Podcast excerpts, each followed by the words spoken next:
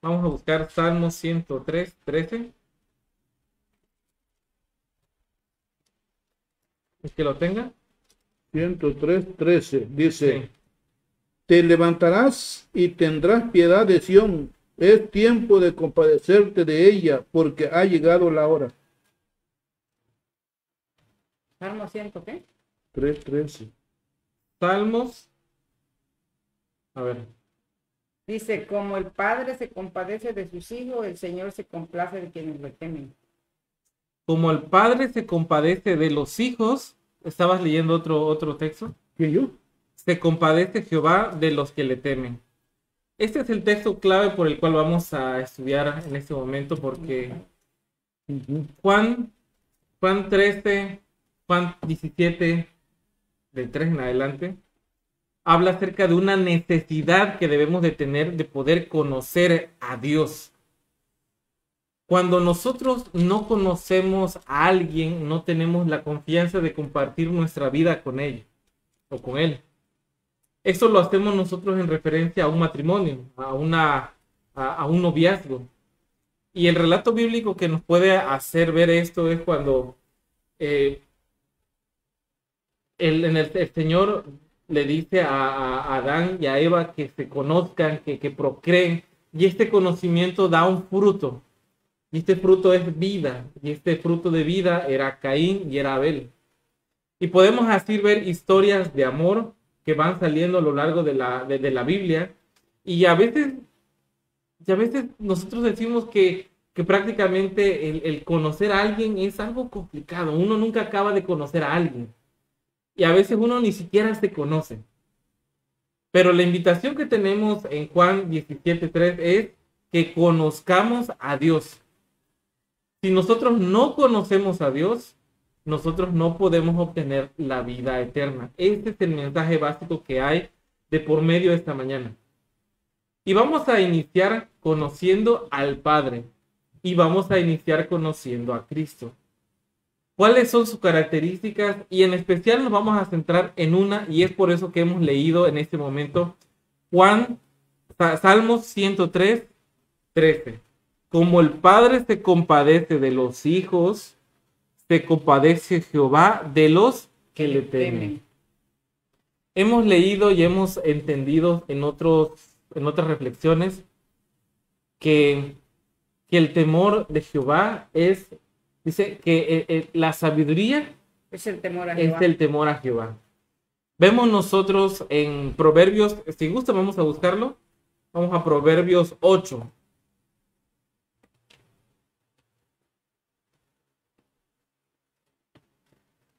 Dice Proverbios 8, no clama la sabiduría y su voz la inteligencia en las alturas junto al camino, en las encrucijadas, en las veredas se para, en el lugar de las puertas, a la entrada de la ciudad, a la entrada de la puerta da voces. Oh hombres, a vosotros clamo, dirijo mi voz a los hijos de los hombres, entended, oh simples, discreción, y vosotros necios, entrad en cordura. Oíd porque hablaré con cosas excelentes y abriré mis labios para cosas rectas, porque mi boca hablará verdad y la impiedad abominará mis labios. Just- justas son todas las razones de mi boca y no hay en ellas cosas perversas ni torcidas. Todas ellas son rectas al que las entiende y razonable a las que han hallado sabiduría. Recibid mi enseñanza y no plata y ciencia antes que oro escogido, porque mejor es la sabiduría que las piedras preciosas y todo cuanto se puede desear no es de compararse con ella. Yo, la sabiduría, habito en la cordura, ya yo, la ciencia de los consejos. El temor de Jehová es aborrecer el mal, la soberbia y la arrogancia el mal camino, y la boca perversa aborrezco. Conmigo está el consejo y, y el buen juicio, y no, y soy la inteligencia, mío es el poder.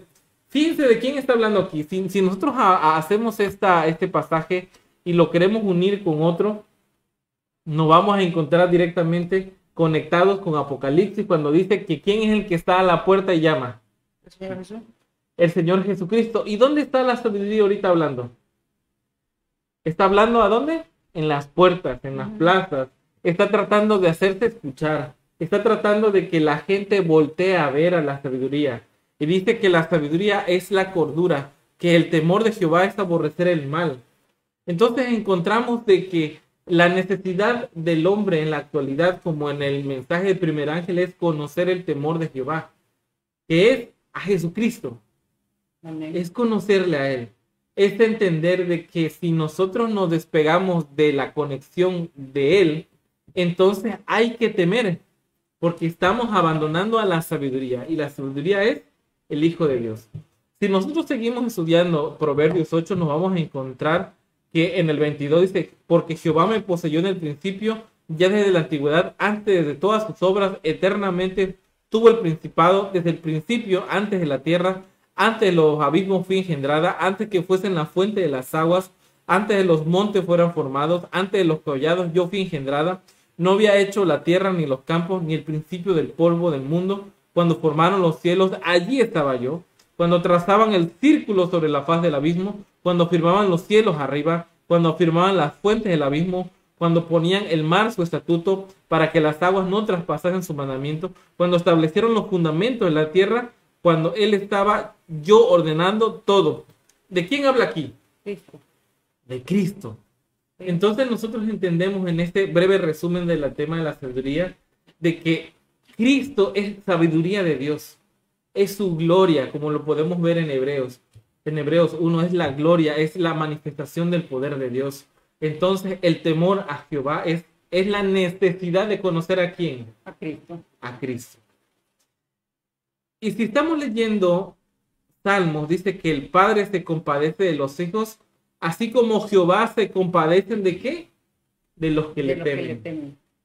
Jehová se va a compadecer de como un padre de aquellos que consideran a su hijo como suyo.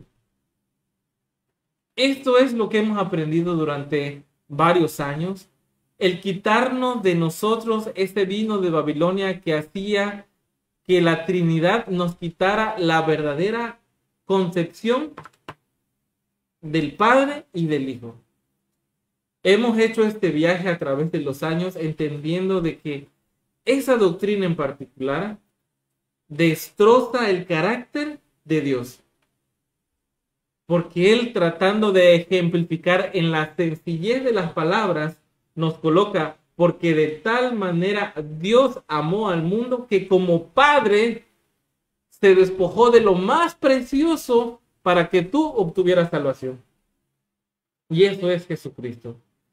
Así que nuestra obligación del día de hoy es conocer al Padre. ¿Por qué ha amado tanto? ¿Cuál es su razón de ser? Y para esto vamos a estudiar una historia que está en dos partes, ¿ok?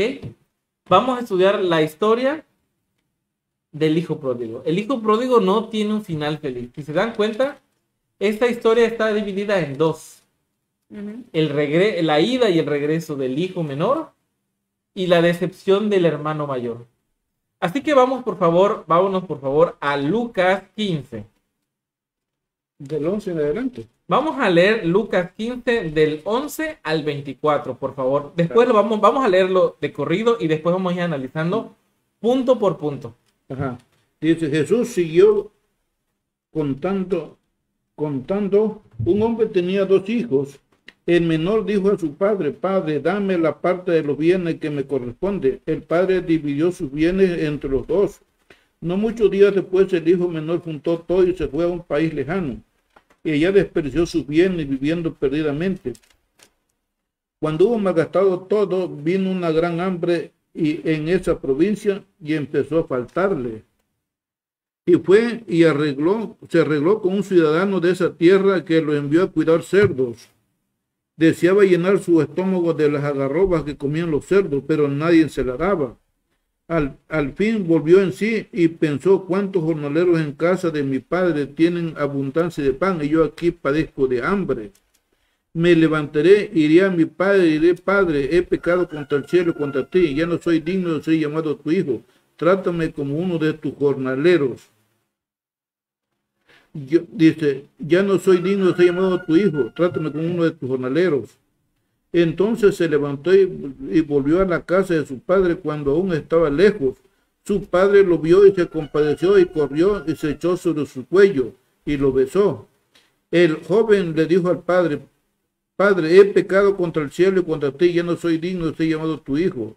Pero el padre dijo a su siervo, Pronto saquen el mejor vestido, vestirlo, pongan un anillo en su mano, sandalia en sus pies, trae el becerro grueso, mátenlo, comamos y hagamos fiesta, porque este hijo mío estaba muerto y ha revivido, y se había perdido y ha sido hallado, y empezaron a regocijarse. Amén. Amén. Cuando nosotros nos colocamos en la historia como los actores principales de esta, entendemos. No sé por qué, pero yo no entendía la historia, esta historia en su plenitud hasta que fui padre. Ahora en la historia colóquense como el padre o la madre, que en cualquier caso puede ser válido. Colóquense en la historia y coloquen como padre a Alicia, a Margarita. Colóquense en, esa, en ese papel y coloquen a sus hijos, a Carlos, a, a sus hijos, a Lisbeth, a sus hijos como, como este hijo que se va. Cuando nosotros nos colocamos en esa posición, la historia se vuelve sumamente fácil. No juzgamos, no prejuzgamos y entendemos completamente lo que hizo ese padre de la historia. Ahora, quiero hacer preguntas. El padre no tenía la capacidad de impedir que su hijo se fuera. Sí, pero lo dejó, lo dejó libre. Lo dejó para que él Lo, tomara la lo- lo mejor dejó decisión. para que tomara la mejor decisión. ¿Él confiaba en que su hijo iba a tomar la me- mejor decisión? Sí, probablemente sí. El padre no tenía la capacidad de ir a espiar y estar haciendo todo lo posible para que en esos movimientos ocultos atrajera al hijo de otra vez de regreso. Sí, sí podía. Y hay que ver otra cosa que se nos va de la vista, que es que el padre tuvo que vender la mitad de sus posesiones e hizo que tuvo que despedir gente. Tanto, No la vendió, la repartió. tanto así que su hijo mayor tuvo que ser parte de los jornaleros. Tuvo que dividir su herencia a la mitad para darle en vida al hijo lo que él pedía. Todas estas situaciones nos dejan a nosotros en un pensando en cómo Dios es este padre que entregó lo más precioso que tenía a su hijo para rescatarnos a nosotros los perdidos. Y aquí vamos a sacar algo muy, muy interesante. El hijo tomó malas decisiones, claro que sí. El hijo no vio la necesidad de rezar con el padre, sino hasta que empezó a sufrir las consecuencias de su propio acto.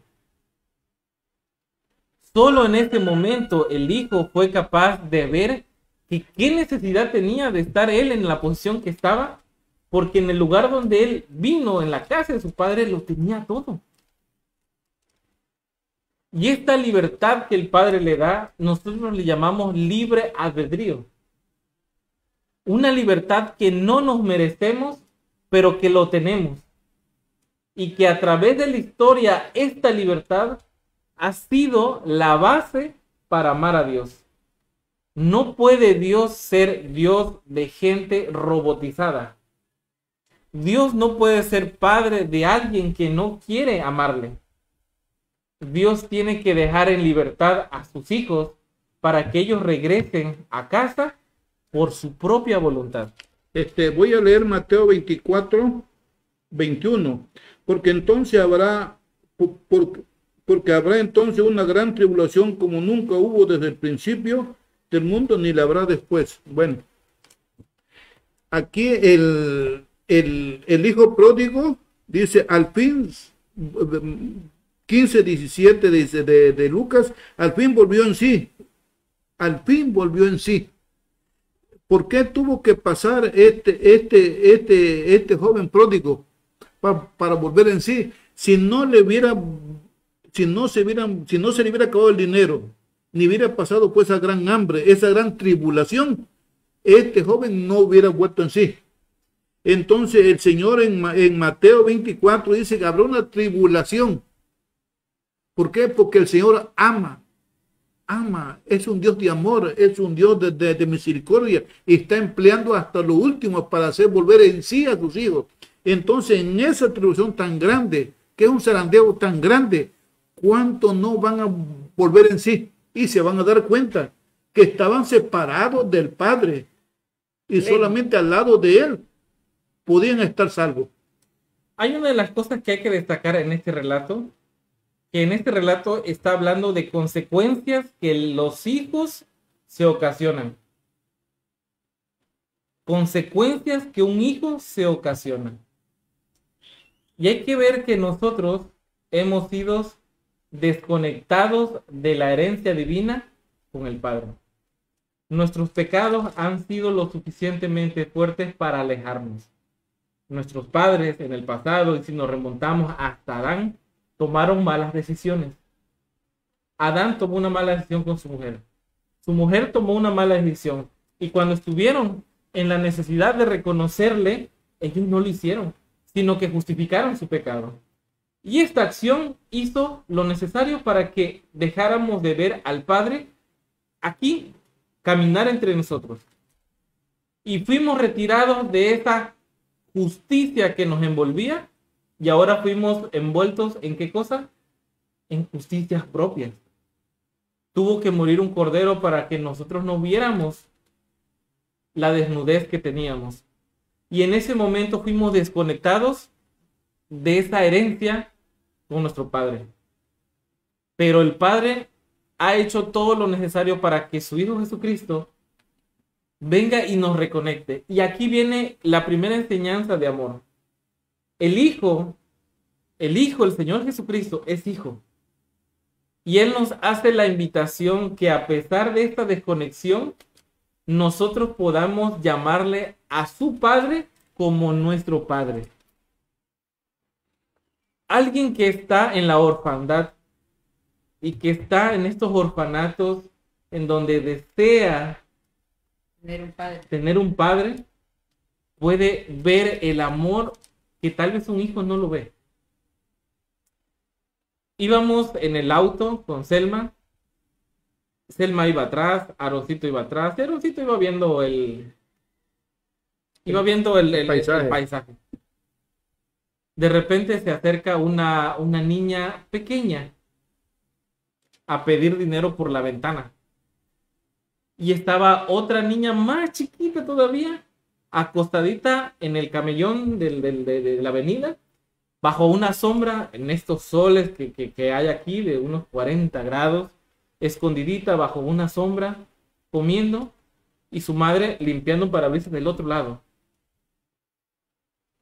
Esa escena fue terrible porque yo vi a yo vi a, mi hijo en esa niña que estaba acostada debajo de un arbolito de la jardinera de la esa avenida. ¿Y cuánto daría esa madre por tener las posibilidades que Selma tiene? y con esos ojitos que se acercaban por la ventana pidiendo dinero, esa niña quería ser Aarón estando ahí adentro del auto, pero no podía hacerlo. No podía hacerlo. Yo no sé en qué forma ella vino a la vida. No sé si ella fue producto de amor o si fue producto de una de, un desliz de juventud. Yo no sé dónde estaba el padre. Yo no sé por qué estaba ahí, pero las acciones de sus padres la hacían estar a ella en el vivo sol pidiendo dinero. Nosotros y nuestras acciones nos colocan en una situación terrible. Nosotros somos ese niño o esa niña que pide dinero porque somos el fruto de pecados de muchos años atrás. Somos el fruto de, de, de impiedades, de malas decisiones, de, errores. Y Cristo nos dice, ven, yo te invito a que le digas Padre a mi Padre. Porque vuestro Padre el diablo los tiene en esta situación. Vuestro Padre el diablo los tiene todavía amarrados a debilidades, a impiedades, a, a, a, delitos, a vicios, y no les permite tomar un sorbo de agua viva están bajo este sol de pecado que los quema y hoy no son capaces de decirle Padre a alguien que les pueda traer paz y consuelo. Vamos a leer, por favor, yo quiero que vayan ustedes a leer. Por favor, yo creo, Padre, Colócate en Mateo, Mateo 6. Por favor, busca Lucas 12, 32. Y después Romanos. Colócate en Lucas 12, 32. Mateo 6. Quiero que leas Mateo 6, 26. Dice, mirad las aves del cielo que no siembran, ni ciegan, ni juntan granero, y vuestro Padre Celestial las alimenta. ¿No valen ustedes mucho más que ellas? Fíjense la expresión que dice vuestro Padre. No es nuestro Padre. Porque nosotros hace rato que le hemos dejado por nuestras acciones. Pero Él, Jesucristo, es este enlace y Él nos viene y nos recupera y dice vuestro Padre. Léete, por favor, Mateo 7:11. 7:11. Pues si vosotros siendo malos saben dar buenas dádivas a vuestros hijos, cuánto más vuestro Padre que está en los cielos os, da- os dará buenas cosas cuando se lo pidan. Vuestro Padre, Amén. vuestro Padre. Lee, por favor, eh, Lucas, madre. Lucas 12:32. Dice, no temáis, no temáis manada pequeña, porque a vuestro Padre le ha placido daros el reino. Vuestro Padre nuevamente. Léete, por favor, Mateo 10, 29, 31. Por favor, vea Romanos. Mateo 10, 29 al Hermano. 31. Sí, Romanos 10, 29, 31. No, Y, y yo, Mate- no, Mate- Mateo, perdón, Mateo 10, 29, 31. no se venden dos pajarillos por un cuarto, cuanto- eh, con todo ni uno de ellos cae a tierra sin que lo permita vuestro Padre. Vuestro Padre, aún vuestros caballos están todos contados. Así no teman, más valen ustedes que muchos pajarillos. Voy a leer. Marcos 11, 25 que dice, y cuando estés orando, perdonad si tenéis algo contra alguno para que vuestro Padre que está en los cielos os perdone a vosotros vuestras ofensas. Vez tras vez, vez tras vez se dice vuestro Padre, vuestro Padre, vuestro Padre. Vamos a hacer aquí un primer corte. ¿Y quién es Dios para nosotros? Vuestro Padre. Lee por favor Romanos 8:32.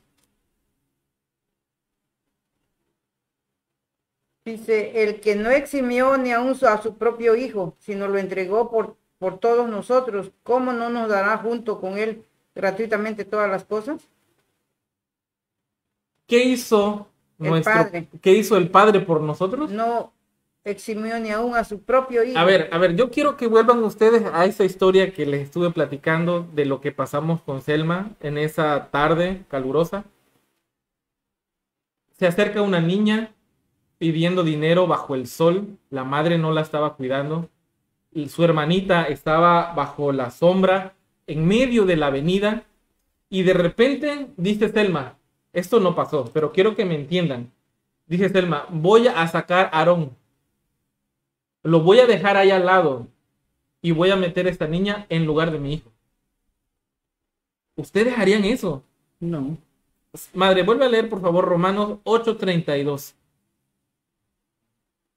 Él que no eximió ni aun a su propio hijo, sino lo entregó por todos nosotros, ¿cómo no nos dará junto con él grande, gratuitamente todas las cosas? ¿Ustedes serían capaces de sacar al vivo sol a su hijo y meter al hijo de otra persona a la comodidad de su auto? Bueno, Dios sí lo hizo. Sí. Vuelvo a preguntar, ¿quién es Dios para nosotros? ¿Quién es Dios?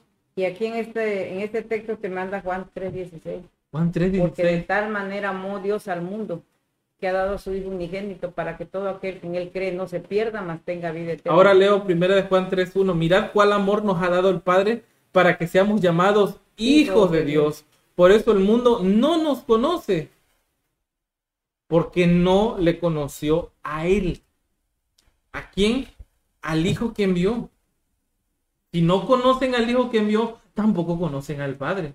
Y eso es un poco del mensaje que hemos venido estudiando del tema de justificación por la fe. Un mensaje que te invita a que te quites de la mente a este Dios que está ya sentado, enfadado contigo, esperando que a ver cuándo vas a ayunar, a ver cuándo vas a orar, a ver cuándo vas a dar estudios bíblicos.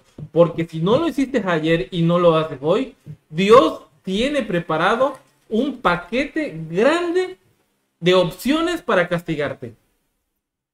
Eso es el mensaje de las obras. Un mensaje que estuvo dándose por muchísimo tiempo y que lo leímos hace rato con el mensaje de Juan el Bautista que decían, señores, dejen de estar haciendo lo que están haciendo y vengan a hacer frutos dignos de arrepentimiento. Porque todo lo que estaba predicando el mundo, el, mundo judío en aquel entonces era un mensaje de obras, obras, obras, obras, obras, con tal de ganarse el favor de Dios. Y el mensaje de la justicia por Cristo te dice, señores, escuchen la voz de Dios.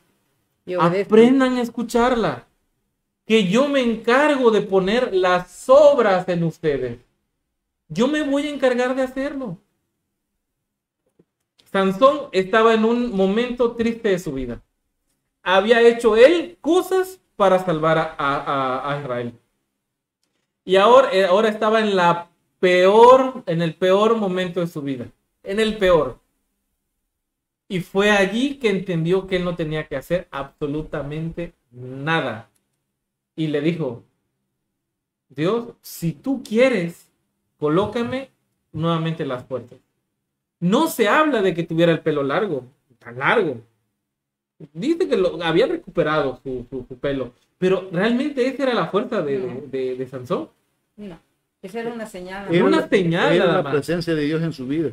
Y ahí, en ese último momento, cuando le dejó a Dios hacer su voluntad, hizo más que de todo el tiempo que estuvo libre. Hizo más. Y así podemos ir vez tras vez, vez tras vez, colocando en la historia ejemplos de personas que hicieron más cuando se dejaron guiar por Dios. El caso de Abraham, él trató de salvar su, su, herencia varias veces y las varias veces fue totalmente erróneo su forma de proceder con Faraón, con, con la gente de Canaán. Él logró mal, pero cuando se dejó guiar y cuando Dios le dijo, entrégame a tu hijo, y el único que atinó fue a decir, va. Tú me prometiste un hijo, pero yo creo en ti que eres capaz que si yo entrego a mi hijo, tú lo resucitas. Yo no sé por qué, no sé cómo, yo lo voy a hacer. Y en este ejemplo de vida de Abraham, él entendió que esta prueba que él sufrió era la que iba a tener el padre. A diferencia de que el padre no le iban a rescatar a su hijo. Con esto podemos ver, con estos textos podemos ver de que, número uno, Dios es nuestro Padre. Es tanto el amor del Padre que Él prefirió sacar al sol y que muriera allá su hijo en lugar que nosotros muriéramos. Y ni lo merecemos. No lo merecemos porque somos desobedientes. Y el Hijo nos ama tanto que nos invita que nosotros, que volvamos al que nosotros seamos como somos hijos de otro, nos dice, tú llevas una mala vida por tus malas decisiones, por tus malos pensamientos, por tu, y tu padre no te llama. Ven, dile a mi padre que es tu padre. Yo te regalo la oportunidad de ser hijo, al igual que yo. Y esta primera enseñanza nos lleva a otra. Cada vez que nosotros veamos a un hombre o a una mujer haciendo el mal, ¿Sabes qué es lo que nos debe pasar por nuestra mente? Rescatar. Que es un hijo de Dios que no ha vuelto a él. Pues no porque está haciendo lo mal. No es alguien que es digno de merecer como comúnmente nosotros en esta, en esta forma de ver a Dios grecorromana, porque así nos han pintado a Dios. Cada vez que nosotros vemos una pintura, una literatura, una ilustración de Dios, vemos a un dios griego pintado ahí. No vemos un dios judío, sino vemos un dios griego pintado con la túnica, a como, a como la Iglesia Católica nos ha tratado de meter en la cabeza que es Dios. Y recordemos, hagamos un poco de historia. Los romanos adquirieron su religión de los griegos. Y lo que a, los, a los romanos era Júpiter, para los griegos era Zeus. Y en esta concepción también cuando se convirtieron al cristianismo, pusieron al Padre en la misma representación de Júpiter o de Zeus.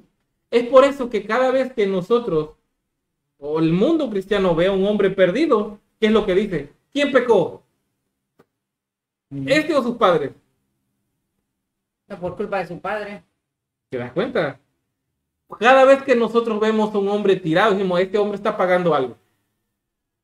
Nosotros en esta concepción de, de los griegos vemos a Dios como Zeus con un rayo dispuesto de tirárselo a la primera persona que, que se salga de su redil. Pero ¿qué es lo que nos ejempl- ejemplifica el Señor Jesús con la oveja perdida? Él lo, ¿Qué lo va a lo traer? rescata. No, no, bueno, se salió, ya, bye, se murió y, y ya que se lo coma el lobo. No, lo, Ujú. Vamos a ver ahora, vamos a ver cómo, cómo Cristo, porque hay algo que nosotros hemos visto hasta acá, que Cristo revela el carácter del Padre. Vamos a leerlo, por favor. Son varios textos. Del, que- del, Vámonos a Mateo. Tú estás en Mateo ya, ¿verdad? no, estoy en Lucas 15. Ok, vámonos a Mateo 11, 27. Sí, 27. y por favor, alguien que se vaya a Juan 1, 18. Dice, Mateo 11, 27 Sí. dice, estas cosas me han sido entregadas, estas cosas me han sido entregadas por mi Padre. Nadie conoce bien al Hijo sino el Padre, y nadie conoce entonces bien al y nadie conoce bien al Padre sino el Hijo, y aquel a quien el Hijo lo quiere revelar. Entonces, ¿cómo vamos a conocer al Padre como Padre? Por medio de Hijo. Jesús. Por medio del Señor Por Jesús. medio de su Hijo. si queremos entender el comportamiento del Padre, cómo Él nos ama, hay que entender a Cristo, porque es la revelación que tenemos. Por favor, Juan 1, 18. A Dios nadie le vio jamás. El Hijo único que es Dios, que está en el seno del Padre, Él lo dio a conocer. Amén. Yo voy a leer Juan 14, 9. Dice, Jesús dijo, tanto tiempo hace que estoy entre vosotros y no me conocéis, Felipe. El que me ha visto a mí, ¿ha visto a quién? Al Padre. Padre. ¿Cómo pues dices, muéstrame al Padre? Juan 17, 4 dice, yo te he glorificado en la tierra, he acabado la hora que me dices. He manifestado tu nombre a los hombres que el mundo me dices. El 26 dice, yo les he dado a conocer tu nombre y, le, y lo daré a conocer aún para que el amor con el que me has amado. Ellos también te aman. Entonces, ¿cuál es la forma para conocer al Padre? Conociendo al Hijo, Conociendo al Hijo. es su mismo carácter. Entonces, se dan cuenta que empieza a tener sentido Juan 17.3. Esta es la vida eterna, que te conozcan a ti, el único Dios verdadero, y a Jesucristo. A quien tú has Es, enviado. es nuestra obligación entonces conocer a Dios en todas sus en toda su revelación que nos dio a través del Hijo, en toda su gloria. en toda su gloria, cómo se comporta Él, cuál es cuando alguien se descarría, cómo procede, cómo imparte justicia, cómo, cómo, cómo se enoja, cómo hace, a- a- a- cómo implementa un castigo. Porque si nosotros no conocemos esto, entonces estamos cumpliendo la voluntad de Satanás en poner de nuestro carácter, se lo colocamos a Dios. Y hacemos de Dios alguien similar a nosotros, cuando no es cierto. Este, en un párrafo del deseo de toda la gente, este, no lo tengo ahorita el número, la parte, pues, el número. Este, dice que, que, el Señor, que el Señor, o sea, el Padre no podía venir al mundo sino tenía que ser por medio de su Hijo, porque su Hijo vino en, en- carne humana, con todas las debilidades del, del- del ser humano. Dice que no podía darse a conocer el Padre, por, así, ahora sí directo, porque nosotros no, no podríamos, este, este, ¿cómo se dice? Este, aguantar su gloria, ¿cómo se dice? Otra palabra. Este, Es que nuestros pecados habían hecho separación y en nuestros pecados son como pólvora y él es fuego. Exactamente. No, No, no no, podía no, venir no. así. Por eso tuvo que mandar a su hijo en, en- en carne. Es más, y, humana. y el Hijo tuvo que velar su gloria. Exactamente. Porque si no, ¿quién iba a estar en pie O delante sea, de él? vino velado, exactamente. Vamos a leer, por favor, Romanos 3.21 y Salmos 49. Salmo 49. 40 del 9 al 10, por favor. Madre, por favor, lee Romanos 3 del 21 al 22. 3.21. Ujú. Pero ahora, aparte de toda la ley, la justicia de Dios se ha manifestado y respaldada por la ley y los profetas.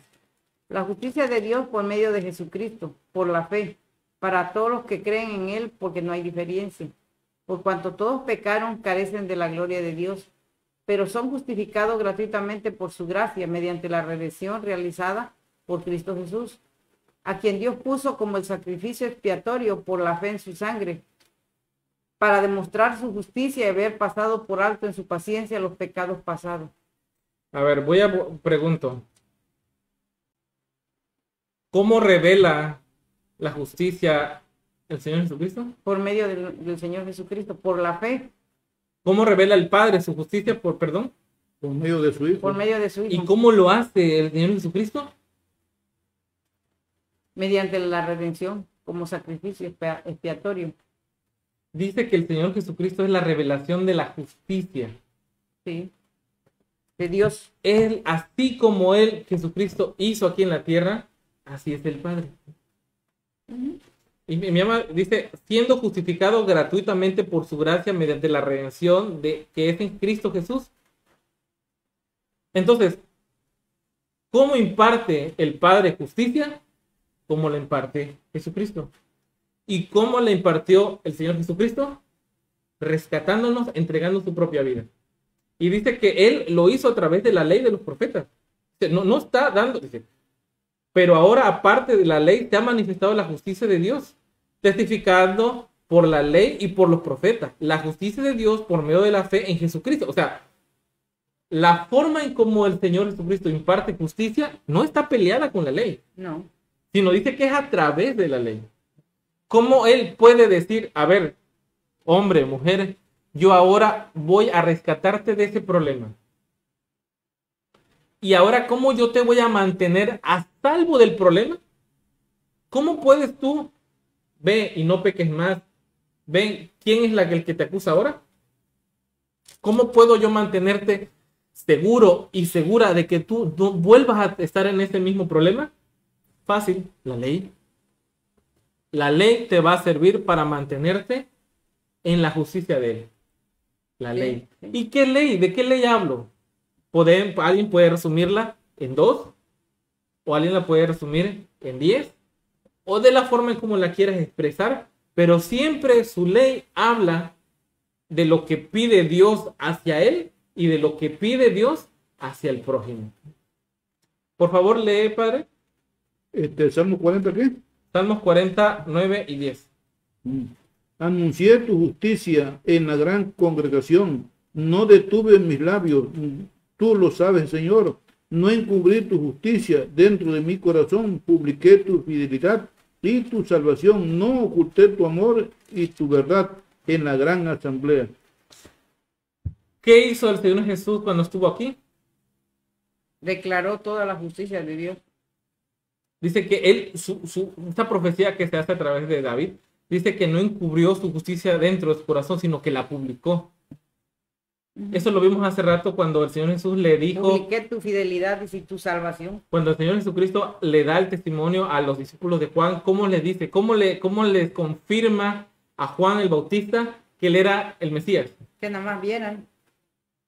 Que vieran nada más, no le pudo decir este, Y los vio al Antiguo vayan Testamento. y digan, nada más digo, "Ve- vayan y díganle lo que yo estoy Y esto haciendo es justo lo que está hablando aquí. ahí. No encubrí tu justicia dentro de mí, la publiqué, publiqué tu felicidad, tu fidelidad, tu salvación, no oculté tu misericordia y tu verdad en gran asamblea. ¿Cómo se manifestó el Señor Jesucristo aquí en la tierra? Manifestando todo lo que Él era. Entonces, hasta aquí podemos hacer un resumen. ¿Cómo es el Padre? ¿Cómo es Dios? Es como un Padre. Literal, como un Padre. Que no escatimó a lo más precioso que Él tenía, sino que lo dio todo para nuestro rescate y que la manifestación de Él como Padre lo hace a través de su Hijo. Su Hijo nos viene a nosotros a impartir toda su justicia. Todo lo que es Él, todo lo revela a través de Él. Hay otro texto que, que pa- para ir culminando con, no culminando, sino ir cerrando esta primera parte. Primera Timoteo 3, 16. Por favor, madre. Ya lo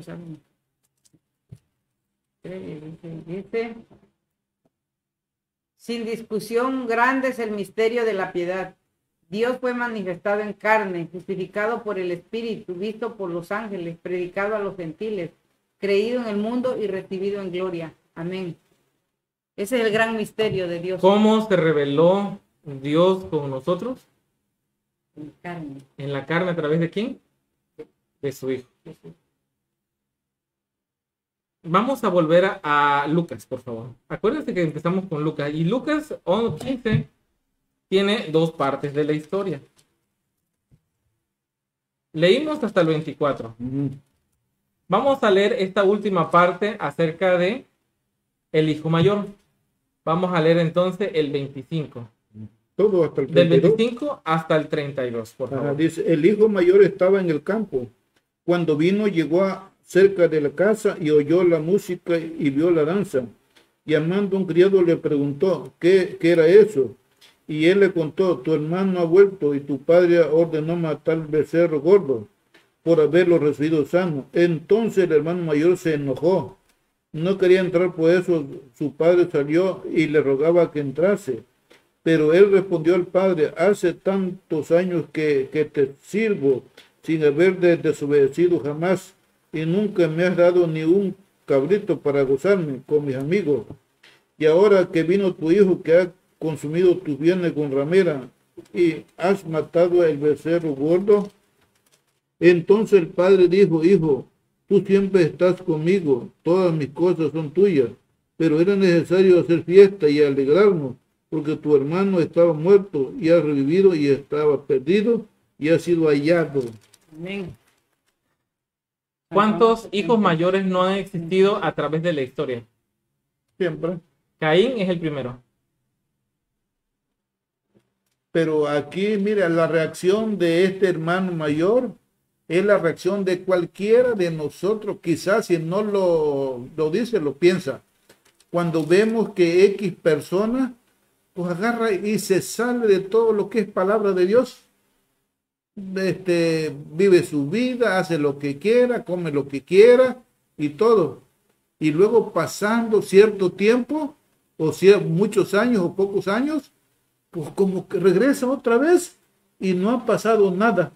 Él vuelve otra vez y mira nomás y, y decimos, bueno, yo que estoy aquí, mira, me cuido de no comer esto, de no beber esto, y estoy enfermo, achacoso, y este que se fue, comió de todo, está hasta mejor, y mira, y puede ser que te se salve, y yo aquí. O sea, todo eso pasa por nuestra mente, quizás no en todo, pero en ciertas personas. Eso pasa, y el hijo mayor, eso es, eh, nos está representando hoy en día, que en lugar de, de alegrarnos y gozarnos, dice la escritura que los ángeles del cielo se alegran por un pecador de que se arrepiente. Se gozan. Gran parte del cristianismo está basado en hermanos mayores. Gran parte del mundo cristiano está basada por la necesidad o la por así- el celo, mal celo por conservar las cosas sacras, sag- sagradas. Pero no encuentra alegría en la conversión de alguien. A través de la historia han existido Porque no, porque no conocemos a Cristo. a través de la historia han existido muchos hermanos mayores. Caín, Esaú, los hermanos de, de- de José. Ujú. Y podemos ir sacando más y más historias acerca de esto. En estas dos partes de la historia del hijo pródigo, podemos ver que en ambos puntos el padre sigue siendo un padre de amor. Y hay un problema, se cometen errores. Eso fue el hijo que se fue. Y el hijo que se fue sufre las consecuencias que le dio el padre o las consecuencias que él se buscó. No, él se buscó esas consecuencias, porque estaba bien en su casa, ¿no? Él se buscó las consecuencias. Él se buscó las consecuencias. Y también vemos cómo su hermano mayor esperaba no solamente que el hijo, su hermano, sufriera las consecuencias, sino que el padre lo ajusticiara llegando. Es lo que nosotros somos también, ¿no? ¿Se dan cuenta? Sí, sí, porque No ¿cómo es solamente él quería que sufriera las consecuencias, sino que tan pronto llegara, el padre lo ejecutara. Sí. Dice el 31. Él entonces le dijo, hijo, tú siempre estarás conmigo, todas mis cosas son tuyas, mas era necesario hacer fiesta y regocijarnos porque es- este tu hermano era muerto y ya revivido. Se había perdido y es hallado. eso nosotros nos da una, un panorama completo de qué está dispuesto a hacer el Padre por nosotros. Me estoy acordando de ahorita, de la mujer hallada en adulterio. Los judíos estaban representando por el, por el hermano mayor. Y esta, y esta hermana y esta, y esta mujer se arrepiente y luego después eh, Simón el- en su casa dice, si supiera quién es esta mujer, si supiera, en, lu- en lugar de compadecerse de ella, decir, qué bueno que está a los pies del maestro, qué bueno que ella está acercando, ya va a cambiar su vida. No, la empezó a criticar, ¿Sí? a criticar, a señalar. A veces, a veces nosotros las hacemos del enemigo de Dios, a juzgar y a señalar. Y, y- y decimos, no tiene, no tiene salvación, no tiene nada. Y, y- hacemos esto, fíjate lo que hacemos esto. Hacemos lo de, creo que Mala, que una parte de la Biblia, que, de- que dice, tus pecados los arrojé a las profundidades del mar, y no me acordé más de ello. Entonces nosotros cuando empezamos a señalar a las personas su pasado, la hacemos de buzo, nos metemos hasta las profundidades del mar para, para para verlo, volverlo a sacar. para volverlo a sacar y decir, mire, este es este, este hizo esto en el pasado, este hizo esto en el pasado, Fíjate. esto, esto hizo esto en el pasado. Le estamos sacando y recordando lo que Dios ya borró. Fíjate, eh, viendo este tema, Arturo, que estás, este, estamos, estamos estudiando, yo me acuerdo de un pastor muy famoso que dice que, que había un hombre que se llamaba el halcón ligero, le llamaban, porque dice que se escapaba cada rato de la justicia. Donde quiera que iba la policía, nunca lo podían agarrar, pero un día de repente lo agarraron y se lo llevaron, lo, lo metieron a lo más profundo de la cárcel, allá para que se muriera. Porque ya ahora sí, ya los tenía cansados, ¿no? De tantas cosas que hacía. Pero fíjate que en su gran misericordia dice que él allá en la cárcel clamó a Dios. Y Dios, y dijo, él todavía dijo, "Se- si, Dios, si tú existes, tú me vas a sacar de aquí. Fíjate, todavía le, ahora sí como quien dice, retó a Dios, dice, si tú existes, tú me vas a sacar de aquí, si tú existes. Y dice que llegó un momento en que dice que por medio de una ventanita entró un rayo de luz hacia él. Dice que él estaba ya mm, medio muerto porque lo golpearon por, por lo que era él, ¿no? Y dice que estaba ya tirado ya para morirse. Cuando dice que de repente entró alguien y lo vino y lo, lo tocó. Y que al otro día amaneció él ya bien, sano. Entonces dice que pasó el tiempo, pasó el tiempo y él seguía orando. Pues dice que le pidió perdón a Dios, entregó a Dios. Y dice que al momento llegó el tiempo en que dice que él pasó un buen tiempo en la cárcel. Pero ya su vida ya no era, pues ya era diferente, pues estaba en la cárcel, ¿no? Pero dice que de repente vino alguien y le dijo, ¿puedes salir? ¿Por qué? Pues si a mí me metieron por mil, mil, no sé cuántos años. Dice, no, vino un abogado tuyo y vino a, a- darte tu, ¿cómo se dice? Tu, para que te vayas. Y dijo, yo no tengo ningún abogado. Dice, mas él no entendía quién fue, quién era su abogado. Y dice que salió de la cárcel, salió él. Y luego, ahora sí, él mismo andaba dando su testimonio de lo que había sido él y cómo Dios lo había salvado. Aún en lo más vil que era él. Voy a, voy a, voy a leer eh, en, en tomos selectos, tomo dos, tomo, tomo dos creo, luego lo voy a corregir. Dice, porque, porque de tal manera amó Dios al mundo que ha dado su Hijo unigénito para que todo aquel que en él crea no se pierda, mas tenga vida eterna. Dios es amor. Esta fue la gran verdad que Cristo vino a revelar al mundo. Satanás había tergiversado tanto el carácter de Dios ante el mundo que el hombre estaba alejado de Dios, pero Cristo vino a mostrar al mundo los atributos del Padre, Amén. a representar la misma imagen expresa en su persona. El objeto de la misión de Cristo era revelar, a- era revelar al Padre. Sigue diciendo, Satanás había tergiversado el carácter de Dios ante el mundo, había tentado al hombre en la rebelión, pero Jesús vino a manifestar su propia vida y carácter, cuál era la verdadera naturaleza del Padre. Dense cuenta, este fue el A, mensaje. e- a eso vino el Señor Jesús. A eso vino.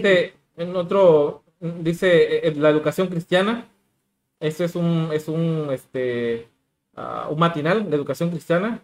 eh, es de octubre 1 de 1898, ya bastante viejito. Dice, Satanás hizo, dice, El gran médico cooperó con todos los esfuerzos realizados en favor de la humanidad sufriente para dar a luz al cuerpo y la vida restauración del alma. Satanás vino a nuestro mundo y llevó a los hombres a la tentación. Pues Satanás tentó, Satanás destruyó. El Padre dio vida, dio al Hijo, dio todo lo bueno. Dice, con el pecado vino la enfermedad y el sufrimiento, pues cosechamos lo que sembramos. Esto lo está hablando la hermana del sí. ¿Qué es la enfermedad? La enfermedad, ¿de dónde viene? de la transgresión del pecado. es producto del pecado. y ese es el problema que debemos tener hoy. la enfermedad es cierto, es virus, son cosas, pero la enfermedad tiene su origen en el pecado. Y el mundo ha tratado de quitarnos eso, eso, eso claro. La enfermedad es pecado. ¿Ok? Dice, Satanás hizo después que el hombre acusara a Dios del sufrimiento que no es sino el resultado de la segura transgresión de la ley física. De este modo se acusa falsamente a Dios y se tergiversa su carácter. Se le acusa de hacer lo mismo que Satanás ha hecho. Fíjate. ¿Cómo el enemigo Satanás dice, se le acusa de hacer lo mismo que Satanás ha hecho. Dios quiere que su pueblo desenmascare esta falsedad del enemigo. A ellos se les ha dado la luz del Evangelio en la salud y cómo sus representantes deben dar luz a otros. Y así hay varias citas. Dice, Satanás había tergiversado al Padre, lo había representado como un ser lleno de venganza, que no tenía tolerancia, ni misericordia, ni paciencia, ni amor. Lo revistió con sus propios atributos ¿Quién hizo eso? Satanás. Pero Cristo vino y tomó sobre sí la humanidad para poder revelar a la humanidad el verdadero carácter del Padre. Y nosotros debemos de representar a Cristo ante el mundo como Cristo representó al Padre. Amén. A ver, hasta aquí vamos a dar porque es un tema larguísimo. Pues se puede hacer dos partes. de hecho, va a ser varias partes de cómo entender al Padre. Conozcamos primeramente al Padre. Yo me quedo con una lección el día de hoy de todo esto. ¿Quién puso el atributo de un, de un Dios vengativo, lleno de ira, de nuestra ira? O sea, de nuestra ira, no de la ira santa, de nuestra ira, de un Dios que está dispuesto que a la menor provocación va a castigar al que se le cruce por enfrente. ¿Quién hizo eso? Satanás. Pero realmente, ¿qué hizo Dios por nosotros? Dio a su Hijo. ¿Y cómo reveló el Padre su amor? Dándonos a su Hijo. Y Cristo vino a revelar el verdadero carácter de su Padre. Y con esto termino. Dice el Señor Jesucristo, Jerusalén, Jerusalén, que tú matas a los profetas. No fue Dios. Que tú matas a los profetas y apedreas a los que yo envío. ¿Cuántas veces yo quise, juntarlos como, la gallina, una gallina Entonces, ¿quién es la vida? Y este va a ser el tema que sigue. ¿Quién es la vida y quién es la muerte? ¿Puede brotar de una misma fuente agua dulce y agua amarga? No. No, se puede. No se puede. O eres de uno o eres de otro. No se puede. Así que vamos a dejarlo aquí. Nos hace falta ver más de esto. Y vamos a tratar de que sábado con sábado vayamos hablando un poco de esto porque es necesario volver a conocer el carácter de Cristo, el carácter del Padre, para que así lo reflejemos correctamente. Porque si hay algo que hemos visto hasta acá, es de que Satanás ha tergiversado el carácter de Dios. Hay un último que, texto que es Salmos 50, 19, 21, que dice, tu boca metía tu boca metías en mal y tu lengua ponías engaño. Tomabas asiento y hablabas contra tu hermano. Contra el hijo de tu madre ponías infamia. Estas cosas hiciste y yo he callado. Pensabas que de cierto sería yo como tú. Te está hablando aquí de Jesucristo. Pensabas que de cierto serías, sería yo como tú, como Satanás, que pone infamia, que pone engaño. Pero te reprenderé y las pondré delante de tus ojos. Si se dan cuenta, Cristo cuando hablaron engaño contra él, ¿qué hizo? No dijo nada. No dijo nada. Enmudeció su boca. ¿No será que hasta acá hemos, hemos visto mal, hemos representado mal a Dios? Sí. Esta idea de estar perdón porque lo diga así, porque yo fui uno de ellos, yo fui uno de ellos, que yo pensaba que yo daba el mensaje porque agarraba y sacaba un video de Bullón donde él se equivocaba. Yo, ah, miren, ahí está equivocado. O sacabas a otro, o me metía en debates, o hacía videos reacción de otro. ¿Eso es de Dios? No, no, no, claro que no. No. ¿Saben qué es lo que hizo Cristo? Cristo, Cristo dijo, para reprender al otro de su error, él primero vivía. Y con su vida reprendía de manera viva. No, no, no decía nada. Nada más con que lo vieran ya decían, pues no. De eso vamos a hablar en otros, no sé, acerca de la ira de Dios. Pero lo que nos toca a nosotros entonces, ¿qué es la muerte? ¿Qué es la vida? Porque dice en, en Josué, escoge la vida, en, en, en Deuteronomio, ¿no? Sí. Escoge la vida. Hoy le doy la vida. Escoge la vida. Entonces, es posible La escoger vida la la vida muerte. y la muerte. Pero, ¿quién la escoge? Nosotros. Nosotros. Depende de nosotros. Nosotros la escogemos. Y si escogemos la vida, estamos con Dios. Si escogemos la muerte, Somos de- va a estar interesante. Así que, bueno, hasta acá dejamos esta, este, este tema muy, muy, muy, muy interesante.